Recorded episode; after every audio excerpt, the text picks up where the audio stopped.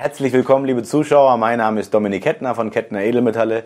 Ich freue mich, dass Sie dieses Video eingeschaltet haben und wir möchten heute der Frage auf die Schliche kommen, macht es Sinn, auch limitierte Gold- oder Silbermünzen zu kaufen? Denn ich glaube, jeden, der sich mit der Materie beschäftigt, interessiert vielleicht das Thema ob es dann wirklich Sinn macht, auch limitierte Münzen zu kaufen, weil es ist so, wenn eine Münze limitiert ist und über die Jahre tolle Wertsteigerungen hat, wäre ich ja blöd, wenn ich irgendeine Anlagemünze kaufe, die diese Wertsteigerungen nicht hat.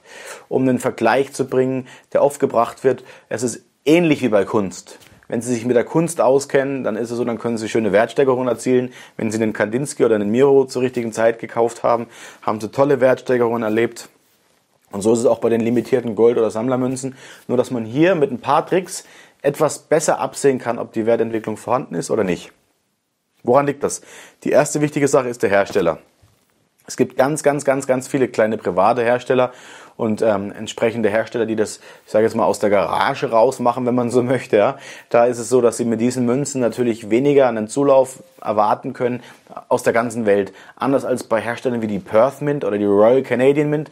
Das sind sehr, sehr beliebte Hersteller für Sammlermünzen. Die haben natürlich auch ein paar große Anlagemünzen, worüber sie bekannt geworden sind. Aber die Sammlermünzjargons wachsen und wachsen. Wir waren kürzlich erst auf einem Treffen der Royal Canadian Mint und naja, ich sage mal, einen Umsatz von ungefähr 250 Millionen Dollar im Jahr über deren Online-Shop. Nur im Sammlerbereich ist schon sehr aussagekräftig für die Entwicklung, wenn man schaut, dass es vor fünf Jahren ungefähr nur ein Zehntel war. Der Sammlermarkt wächst also und das ist positiv für die Sammler, denn wenn Sie jetzt eine Sammlermünze kaufen, haben Sie einen großen Vorteil. Sie kaufen die Münze mit der Limitierung und können davon ausgehen, dass sie im nächsten Jahr schon vom Wert her gestiegen ist. Wenn die Vorgängermünze, also die Münze, die aus dem Vorjahr erschienen ist, auch schon eine, Wert, eine Wertsteigerung hatte.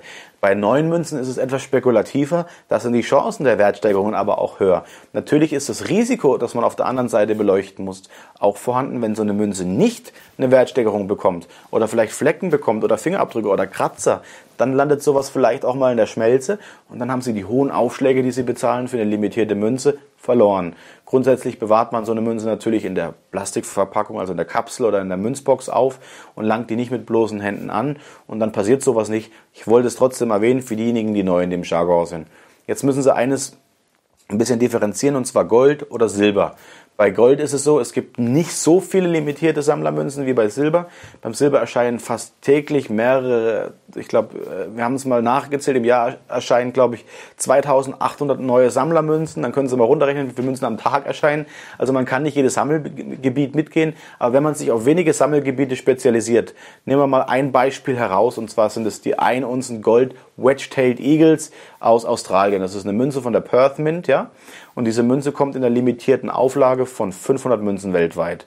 Wenn man die erste Münze gekauft hatte, die war ungefähr bei einem Preis von 1600 Euro in der Ausgabe, dann hat man an, am Ende der Auflage gesehen, die waren relativ kurzfristig ausverkauft in Australien, glaube ich nach zwei Wochen oder sowas. Dann haben sie mit so einer Münze schon innerhalb von einer Woche oder von zwei Wochen 200 Euro Wertsteigerung gehabt, weil der Run, also weil der Zulauf sehr groß war für so eine Münze. Wenn man dann den zweiten Jahrgang gesehen hat, hat man gesehen, dass die Münzen mit einem ähnlichen Ausgabepreis, weil der Goldpreis ähnlich hoch war, äh, verkauft wurden und aber die Münzen noch schneller weg waren. Das ist für mich natürlich ein Signal, wenn diese Münzen so schnell beim Hersteller ausverkauft sind. Das kann man über die Händler abfragen oder über den Hersteller, dass so eine Münze spannend ist, weil ich hier deutlich höhere Wertsteigerungen erziele, als jetzt mit nur einem Krügerrand, der sich parallel zum Goldpreis bewegt.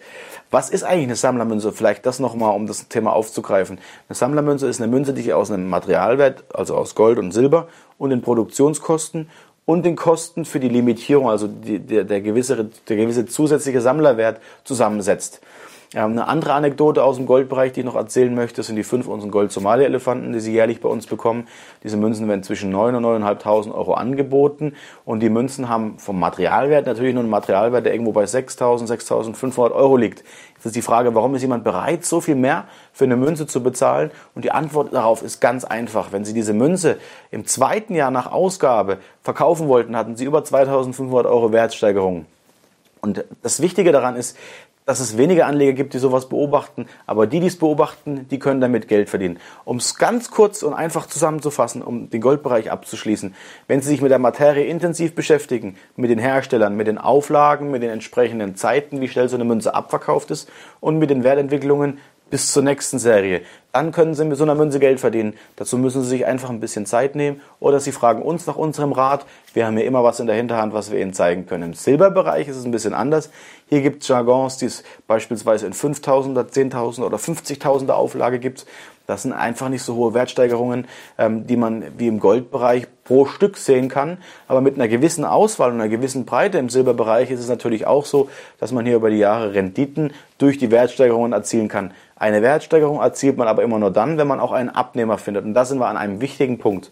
Es gibt viele Händler, die Münzen verkaufen, die sie nicht wieder zurückkaufen fragen Sie den Händler immer, ob er die Münze, die er Ihnen anbietet, jederzeit wieder zurückkauft. Eine ehrlich und wirklich gut gemeinte Frage, weil wir kaufen alle Münzen, die wir verkaufen, auch jederzeit wieder zurück.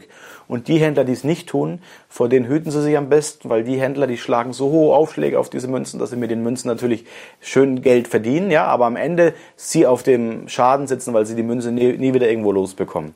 Und ja, ähm, wichtig ist, dass bei Sammlermünzen immer Zertifikate dabei sind, dass die Münzen in einer ordentlichen Verpackung, also in einer Kapsel oder in einer Einschweißung sind, dass sie in einem Neuzustand sind und nicht schon mal berührt wurden.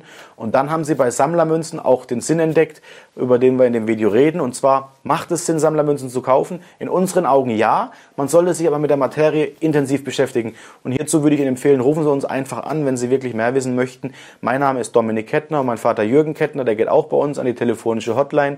Wir würden uns freuen, wenn Sie uns uns ein Like da lassen, wenn Sie Kommentare hier unten in die Infobox schreiben oder wenn Sie auch unseren YouTube-Kanal abonnieren. Bis zum nächsten Video. Auf Wiedersehen.